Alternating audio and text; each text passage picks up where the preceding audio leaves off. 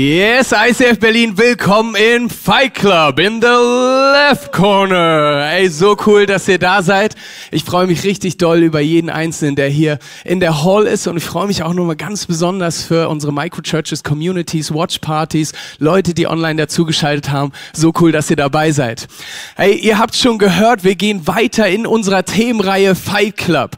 Ja, Fight Club klingt erstmal ein bisschen brutal, männlich. Komm, wir kloppen uns erstmal. Ja, wir haben letzte Woche schon erlebt, dass sich mehrere Leute in einem Marshmallow-Kampf gegeneinander ähm, angetreten sind und äh, das war äußerst witzig anzusehen. Und irgendwie habe ich auch das Gefühl, das Leben ist manchmal wie so ein Kampf. Ja, es fängt bei mir damit an, wenn ich früh morgens aufstehe und den Wecker klingeln höre. Heute Morgen klingelte nicht mein Wecker, sondern der meiner Frau und der war übelst laut. Der klingelt immer noch in meinen Ohren.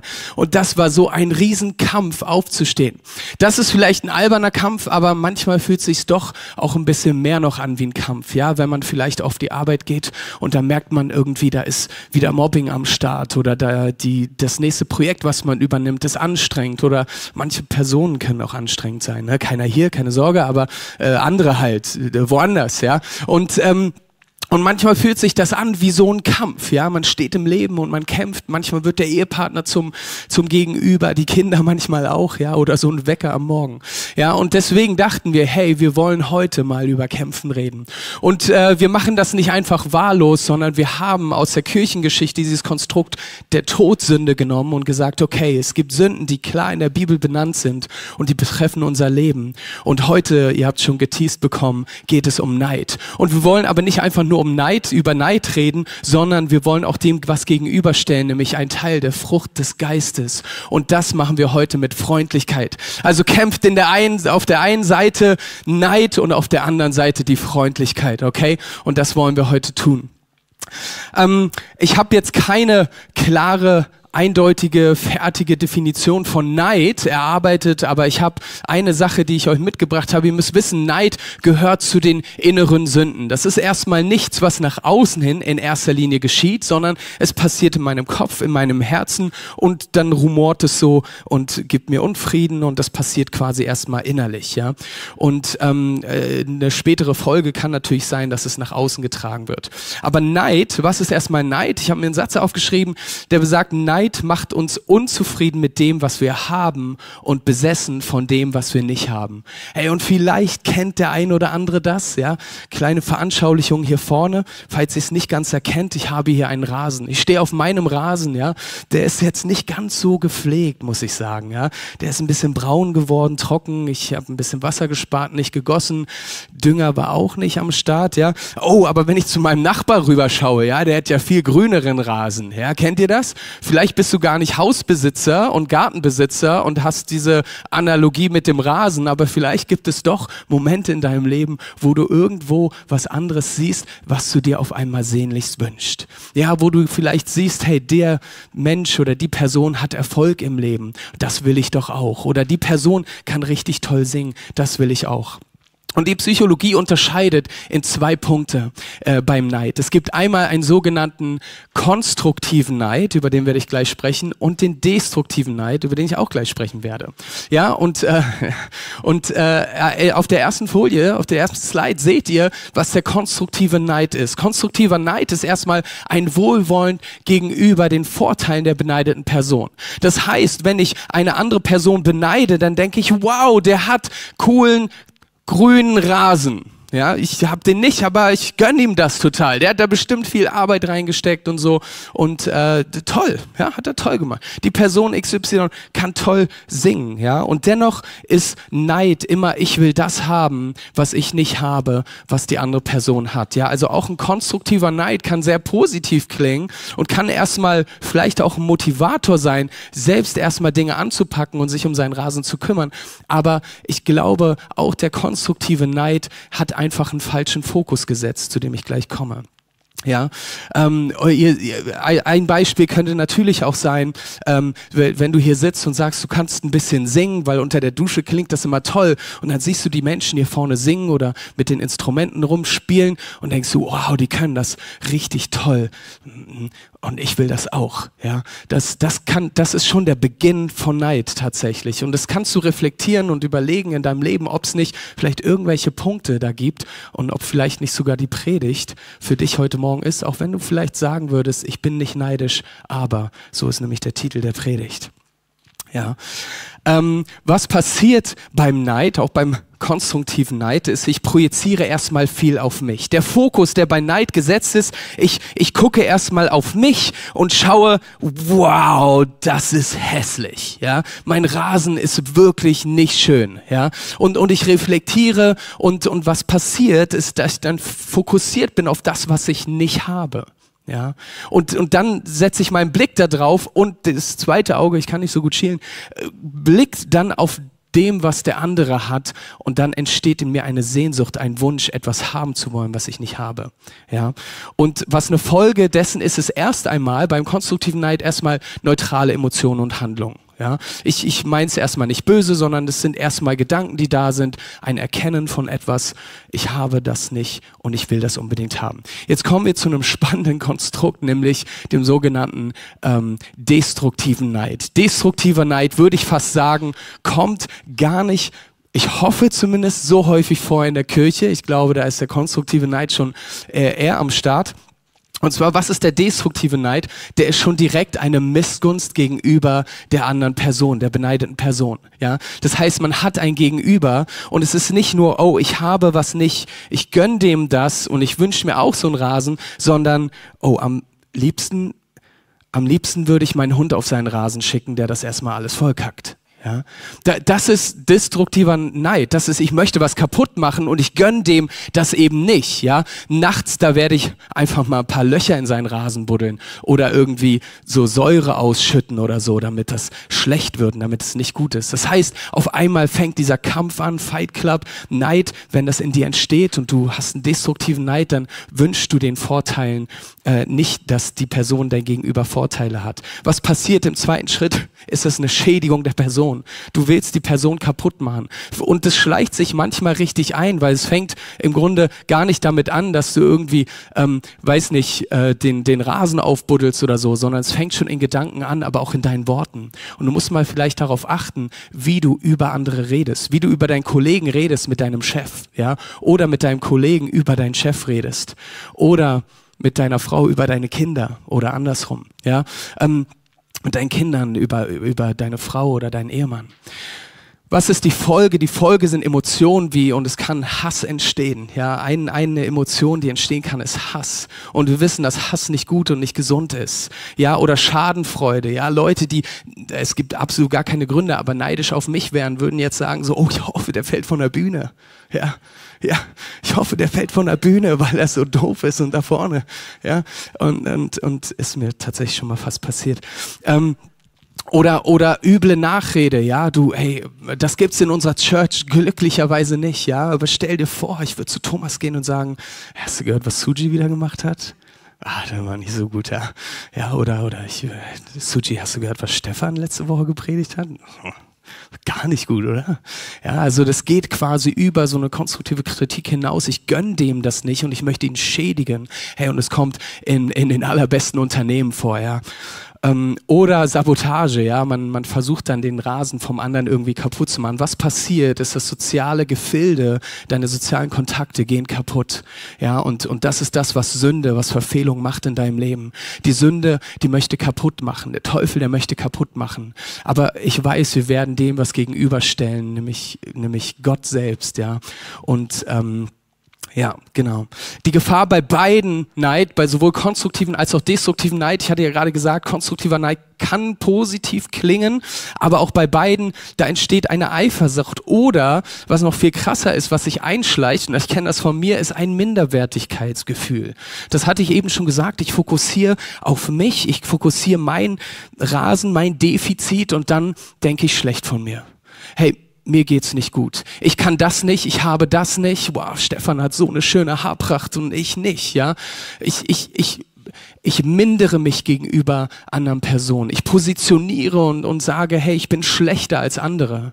Hey, aber ist das Gottes Gedanke? Nein. Das ist nicht Gottes Gedanke über dich. Und das ist das, was Neid macht in den ersten Schritten. Also wenn du Probleme hast auch mit Minderwertigkeit, Probleme hast mit Vergleichen, weil das ist das, was Neid macht, es vergleicht.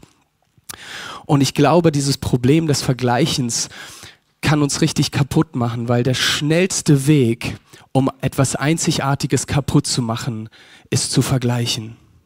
Der schnellste Weg, etwas Einzigartiges kaputt zu machen, ist zu vergleichen. Wenn du anfängst, dich mit anderen zu gleichen, den Wunsch hast, so zu sein, wie diese andere Person ist, dann machst du das Einzigartige, so wie Gott dich geschaffen hat, kaputt. Gott hat dich einzigartig geschaffen. Und wenn du das noch nicht gehört hast, dann möchte ich, dass du diese Botschaft mitnimmst. Er hat dich wundervoll gemacht, so wie du bist. Das, was du hast, das, was du kannst, das, was du vielleicht sogar noch üben wirst in deinen Gaben und Fähigkeiten, Gott liebt dich unendlich doll. Er macht absolut keinen Unterschied, was seine Liebe angeht, wenn er uns Menschen anschaut. Er liebt mich nicht mehr als dich. Er liebt dich nicht mehr, als er mich liebt, sondern er liebt uns unendlich doll. Und wir haben so viel Platz in seinem Herzen. Und das ist eine Einladung an uns. Nicht nur jeden Sonntagmorgen neu, sondern jeden Morgen neu, wenn wir aufstehen. Komm zu mir an mein Herz, weil ich dich unendlich doll liebe. Ich habe dich einzigartig geschaffen. Wisst ihr, was Neid auch macht? Ist Neid bestiehlt dich in deiner Identität. Wenn du Minderwertgefühle hast und deinen Selbstwert runterdrückst, dann wirst du beklaut ähm, durch den Neid in deiner Identität. Dann wirst du dich gar nicht frei entwickeln können, weil du immer auf andere schaust und dich vergleichst und immer auf das schaust, was du nicht hast. Und das raubt dich in deiner Identität. In 2. Korinther 12, 20 steht geschrieben, wo Neid ist, ist Unordnung, ja. Und wir lesen schon in der Schöpfungsgeschichte, dass Gott ein Gott der Ordnung ist. Ja, in der Schöpfungsgeschichte heißt es war ein Tohu Wawohu, ein Durcheinander. Und, und Gott kam rein mit seiner, mit, mit seiner Schöpfungsform und hat Ordnung geschaffen. Er hat den Tag gemacht, er hat die Nacht gemacht, er hat Himmel, Erde gemacht und, und dann ist eine Ordnung entstanden. Ähm, und, und nun sagt die Bibel hier, Paulus äh, spricht zu den Korinthern und sagt, hey, wenn ihr Neid habt in euren Herzen, wenn ihr Neid habt in euren Herzen, dann ist Unordnung in eurer Seele.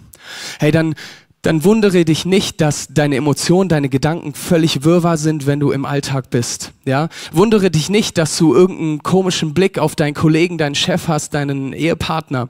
Äh, wundere dich nicht, weil da ist Unordnung in deiner Seele und das kommt durch diesen Vergleich, das kommt durch Neid.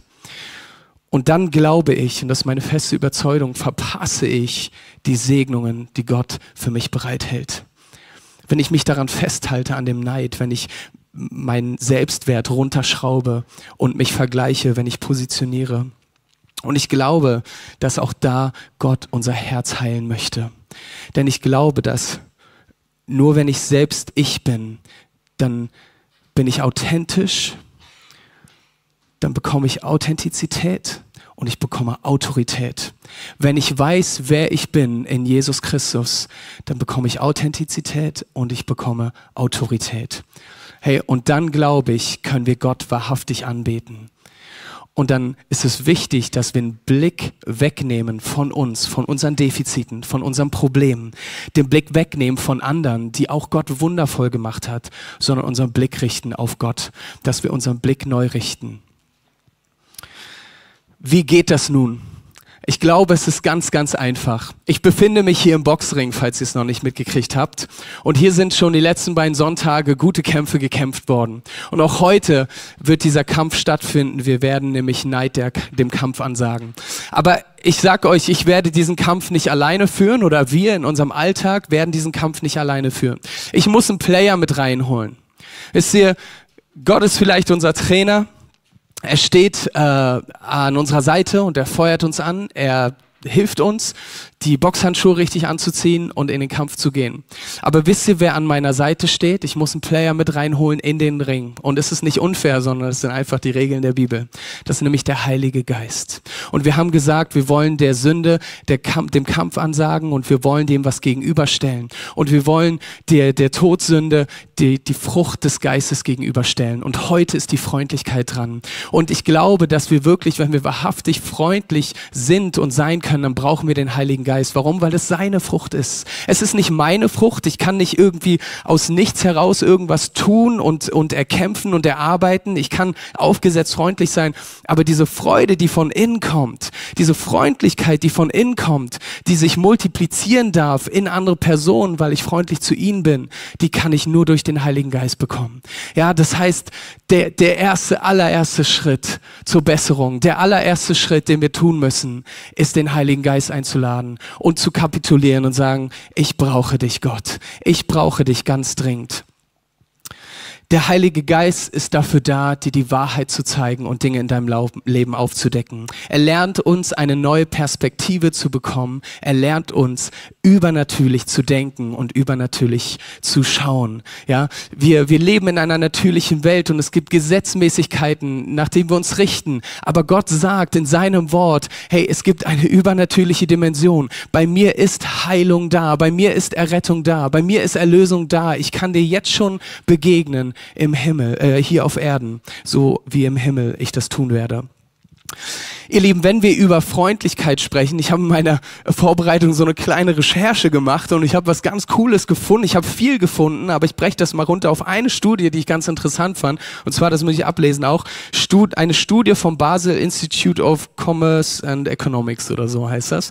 Und die haben quasi die Frage gestellt oder nach der Fähigkeit der Deutschen freundlich zu sein. Ja, und äh, das ist eine faszinierende äh, Umfrage gewesen, die auf einer Skala von eins bis zehn musste man sich äh, bewerten, sich selbst bewerten. Und äh, die Deutschen haben sich so bewertet mit 6,5 von 10. Jetzt jeder Optimist würde sagen, wow, das ist mehr als 20 Prozent.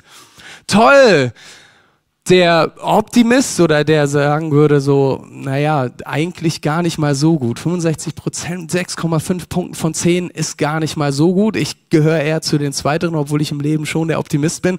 Sagen würde, ey, da geht noch was. Weil im Gesamtvergleich, da schneiden wir Deutschen nicht ganz so gut ab, okay? Einfach nur mal so zur Info, äh, was die Freundlichkeit angeht. Äh, es gab auch noch mal die Frage, wie sind auch andere freundlich zu mir? Wie schätze ich das ein? War auch nicht viel mehr, sieben von zehn, ja? Das heißt, Freundlichkeit falls du dir noch keine Gedanken drüber gemacht hast, hat echt einen Einfluss in unserem Alltag und in unserem Leben. Ja, ich glaube, wir Deutschen sind manchmal darauf getrimmt, aufzustehen. So ging es mir heute.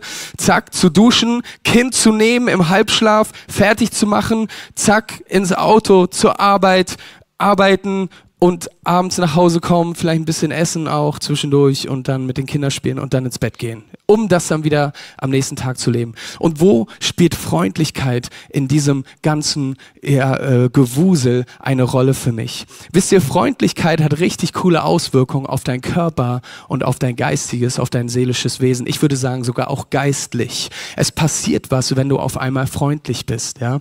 Und ich möchte gar nicht so sehr lange darüber sprechen, wie man freundlich sein kann, weil das würde ich euch gerne als Hausaufgabe aufgeben, um mal zu überlegen, nach dieser Celebration zu überlegen, hey, wie kann ich freundlich sein? Eine Sache werde ich sagen, weil ich das dem Welcome-Team immer wieder briefe, ist mit einem Lächeln kannst du Menschen näher an das Herz Gottes bringen. Ja, ein Lächeln, wenn du nicht vielleicht die schlimmsten Zähne hast, ja, kann wirklich Türen öffnen und, und Menschen anstecken, ja. Was auch Freundlichkeit noch mit dir persönlich macht, ist, es verringert Angstzustände und Depression. Krass, oder? Das hat diese Studie auch ergeben, dass wenn du selbst freundlich bist, dass es Angstzustände reduzieren kann. Ja, dass auch chemisch was in dir ausgelöst wird, Dopamin wird freigesetzt und diverse andere Dinge. Das ist nur auf der chemischen Ebene, ja. Dann, dann dann passiert was in dir und du bist glücklicher. Tatsächlich. Menschen, die bewusst freundlicher gegenüber anderen sind, sind glücklicher.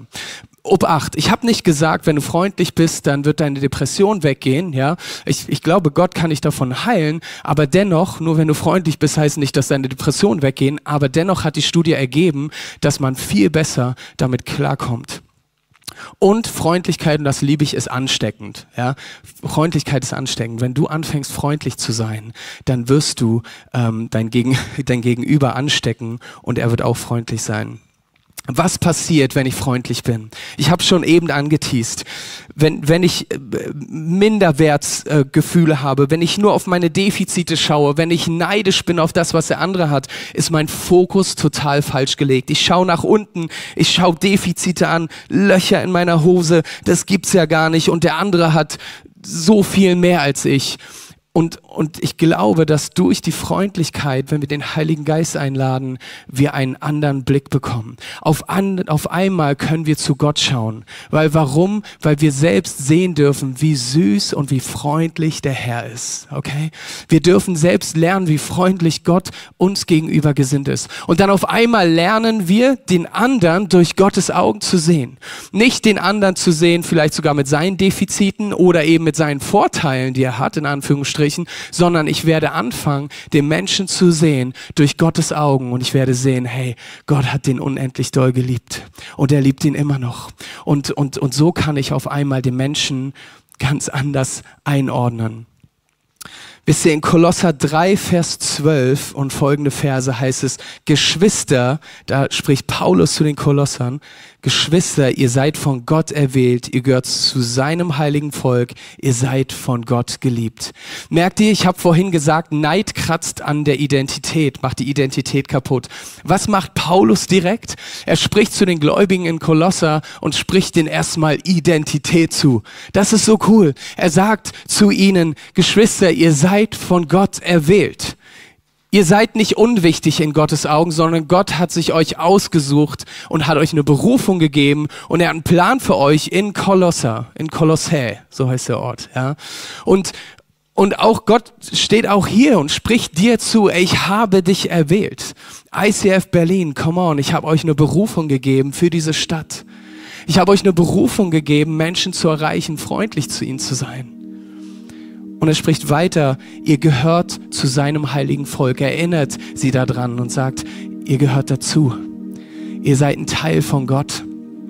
Ihr seid mit Gott. Und ihr seid von Gott geliebt. Die Bibel macht hier keine Unterscheidung. Wie oft machen wir Unterscheidungen und Vergleichen? Gott liebt jeden. Er liebt jeden, er liebt jeden von uns, die wir hier vor Ort sind. Er liebt jeden, der zuschaut übers Internet. Er liebt Leute, auch die nicht an ihn glauben. Er liebt Menschen, die einer anderen Religion nachgehen. Er liebt Menschen, die Verbrecher sind. Nicht, weil sie Verbrecher sind, verstehe mich nicht falsch, sondern weil er sie geschaffen hat. Und sein tiefster und größter Wunsch ist es, dass Menschen zu ihm kommen und bei ihm sind. Es gibt eine Unterscheidung, die die Bibel macht. Eine Unterscheidung. Und die steht in Johannes 14, Vers 6. Jesus ist der Weg, die Wahrheit und das Leben. Niemand kommt zum Vater als nur durch mich. Entweder du bist bei Gott und du glaubst an Jesus oder nicht. Gott liebt dich, egal auf welcher Seite du stehst. Egal wofür du dich entscheidest. Aber die Unterscheidung macht die Bibel und sagt, es gibt ein Leben mit mir oder es gibt ein Leben ohne mich. Weiter heißt es, geht nachsichtig miteinander um und vergebt einander. Wenn einer dem anderen etwas vorzuwerfen hat, genauso wie der Herr euch vergeben hat, sollt ihr auch einander vergeben. Vor allem aber bekleidet euch mit der Liebe. Sie ist das, Besan äh, das Band, das euch zu einer vollkommenen Einheit zusammenschließt. Und weiter oben heißt es, darum kleidet euch nur mit tiefes Mitgefühl, in Freundlichkeit und in Bescheidenheit. Und was passiert, ist, dass er hier das beschreibt mit Freundlichkeit ist wie ein Mantel.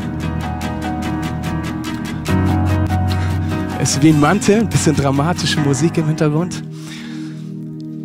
Und stell dir vor, es ist kalt draußen. Du gehst raus, es regnet, es schneit und du hast keinen Mantel an und dir wird kalt. Und du merkst so, oh, es wäre schon super, wenn ich was habe.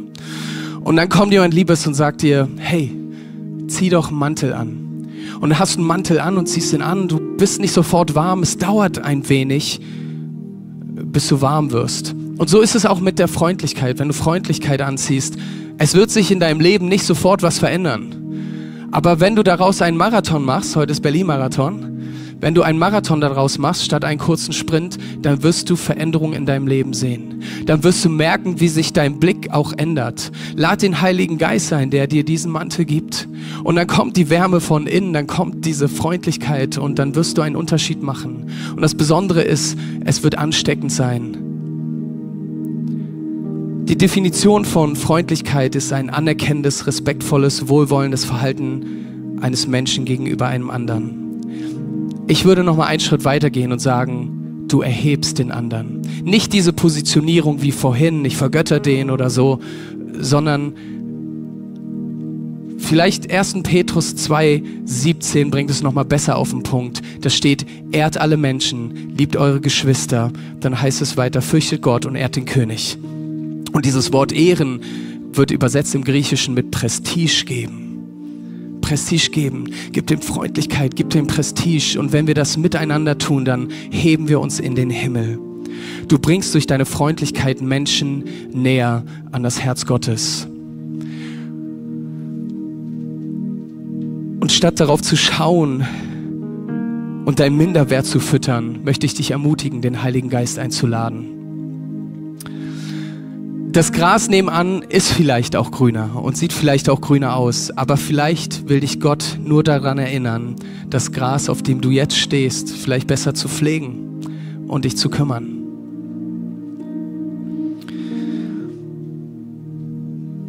Wir haben für diese Themenreihe unsere vier Symbole etwas abgeändert. Wir haben einmal das Auge, dann haben wir den Mund, das Kreuz und die Hand. Ihr seht es hier vorne. Und ich möchte dich ganz herzlich einladen als Next Step, als nächsten Schritt, auch gerne jetzt schon im nächsten Song, dem nachzugehen. Das Auge steht für Erkennen. Frag doch Gott, wo gibt es Dinge in meinem Leben? Wo halte ich fest an Dingen? Wo vergötter ich Menschen, weil die was haben, was ich nicht habe? Wo bin ich neidisch? Woher kommt der Neid? Und überleg dir, was schätzt du an dir selbst? Was hat Gott in dich hineingelegt? Und im zweiten bekenne, in 1. Johannes 1, Vers 9 heißt es, bring Dinge ans Licht. Bring Dinge ans Licht, weil wenn du sie aussprichst, dann, dann ist er treu und gerecht und er vergibt dir all deine Schuld und erlöst dich von aller Ungerechtigkeit. Das heißt, schnapp dir im nächsten Schritt eine Person in deiner Small Group oder in deiner Watch Party oder geh zum Gebet und, und sprich mit jemandem darüber und sag, hey, ja, ich habe da Fehler in meinem Leben. Ich bin da neidisch. Ich bin getrieben von diesen Dingen in dieser Welt. Und, und könntest du mit mir beten? Und dann geh zum Kreuz und mach einen Tausch am Kreuz. Wisst ihr, Jesus wurde aus Neid ans Kreuz genagelt, weil Menschen neidisch waren. Und ich glaube, er weiß ganz genau, wie wir uns fühlen, weil er hat aus der Vergangenheit, aus unserer Gegenwart und aus unserer Zukunft alles am Kreuz getragen. Und wisst ihr, wenn wir einen Tausch am Kreuz machen, dann geben wir das ab. Und dann nimmt Jesus das und wirft das ganz tief ins Meer. Und es ist weg. Und dann kann er uns füllen mit Freundlichkeit, kann er uns füllen mit seiner Liebe und wir können uns ummanteln. Und die Hand steht für Handeln. Und das ist ganz individuell. Was ist dein nächster Schritt? Was ist dein Next Step? Und vielleicht heißt es für manche, vielleicht eher jüngere Menschen, die Quellen zu killen. Was ist die Quelle deines Neides? Vielleicht ist das zu viel auf Instagram unterwegs zu sein, weil du dich vergleichst und auf einmal siehst, wow, der hat das, was ich nicht habe. Und dann passiert im Innern was. Hey, wenn du diese App löscht, mit der du auch easy im Leben ohne klarkommst, das haben wir vor 10, 15 Jahren auch geschafft, dann ist das dein Next Step. Vielleicht bedeutet es für dich etwas anderes. Frag Gott, frag den Heiligen Geist. Und Heiliger Geist, was wollen wir jetzt tun? Wir laden dich ein, wir bringen dich mit in unseren Boxring und du siehst die Kämpfe, die wir kämpfen. Du siehst unsere Herzen, wo sie zerrissen sind, unsere Identität, weil wir vergleichen, weil wir Dingen nachgehen, die vielleicht gar nicht so für uns sind, Herr. Herr, und ich bitte dich, dass du uns hilfst, einen neuen Fokus zu setzen, einen neuen Blick zu schaffen, Herr, mit unserem Auge auf das zu schauen, was du bereithältst für uns, Herr. Herr, du hast in uns, mit uns etwas Einzigartiges geschaffen und ich proklamiere jetzt, wir wollen das nicht kaputt machen, Herr sondern wir wollen dein Reden hören, Herr.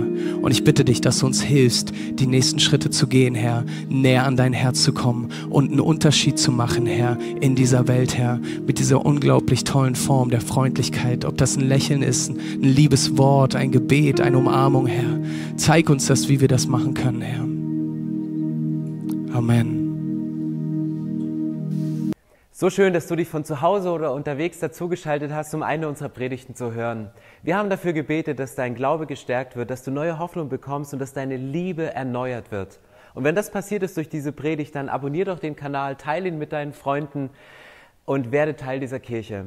Und wenn du sagst, darüber hinaus möchte ich diese Kirche gerne im Gebet und finanziell unterstützen, dann teilst du mit uns einen Traum. Und wir haben einen Traum, dass diese Botschaft von Gottes Liebe und von dem Glauben an ihn nicht nur hier in Berlin bleibt, sondern über die Grenzen der Stadt, über die Grenzen des Landes weit hinausgeht. Dann machst du das mit deinem Gebet, mit deiner Spende möglich. Vielen, vielen Dank, dass du Teil dieser Kirche bist und lass uns gemeinsam kooperieren, um das Reich Gottes hier in Deutschland zu bauen.